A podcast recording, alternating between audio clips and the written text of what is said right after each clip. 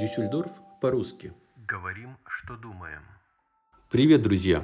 Да, эпидемия коронавируса внесла коррективы в работу многих сфер. Закрыты школы, детские сады. В соседних странах национальный карантин, который будет, скорее всего, введен и в Германии. Мы тоже решили прислушаться к рекомендациям медицинских сотрудников и уменьшить социальные связи. Поэтому переходим в радиоэфиры – которые будут доступны для прослушивания на всех устройствах и, самое главное, абсолютно бесплатно. Начнем с краткого обзора новостей, которые для нас подготовила Марина. По состоянию на сегодняшний день число заболевших коронавирусом на территории Федеративной Республики Германии составило более 7800 человек, и 20 из них уже скончались.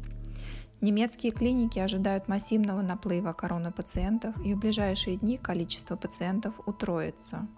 В борьбе с коронавирусом в городах Северной Рейн-Вестфалии, таких как Кёльн и Дюссельдорф, с трех часов дня будут закрыты для посещения все рестораны и бары. Немецкая розничная торговля рассчитывает на первое банкротство в течение нескольких недель из-за падения продаж в результате пандемии.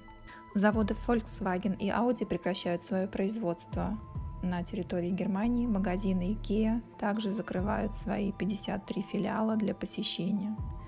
Всемирная организация здравоохранения советует воздержаться от принятия ибупрофена без консультации врача. А теперь перенесемся в гости к Виталию, который расскажет о ситуации в Тренто, север Италии. Артем, привет. Рад помочь твоему расследованию. В Италии ситуация следующая. Уменьшилось на сегодняшний день, на 17 марта, число заболевших вирусом на 19 человек.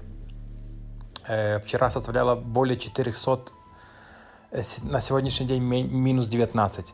Э, по Трентино, где находимся, начались уже конкретные влажные уборки улиц. Проезжают машины, не знаю, чем их опрыскивают, но наблюдается влажная уборка. Возможность перемещения по Италии не запрещена. Нужно заполнить соответствующий документ. Он, он называется такое само, саморазрешение, где ты четко указываешь свои данные, где ты живешь, твою прописку.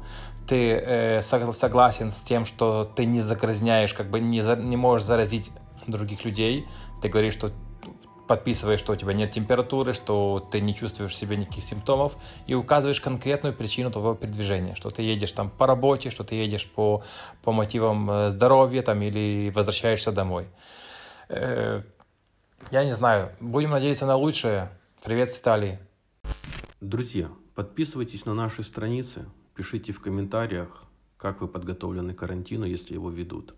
А если хотите стать участником нашей программы – Просто напишите нам сообщение. А самое главное, будьте здоровы.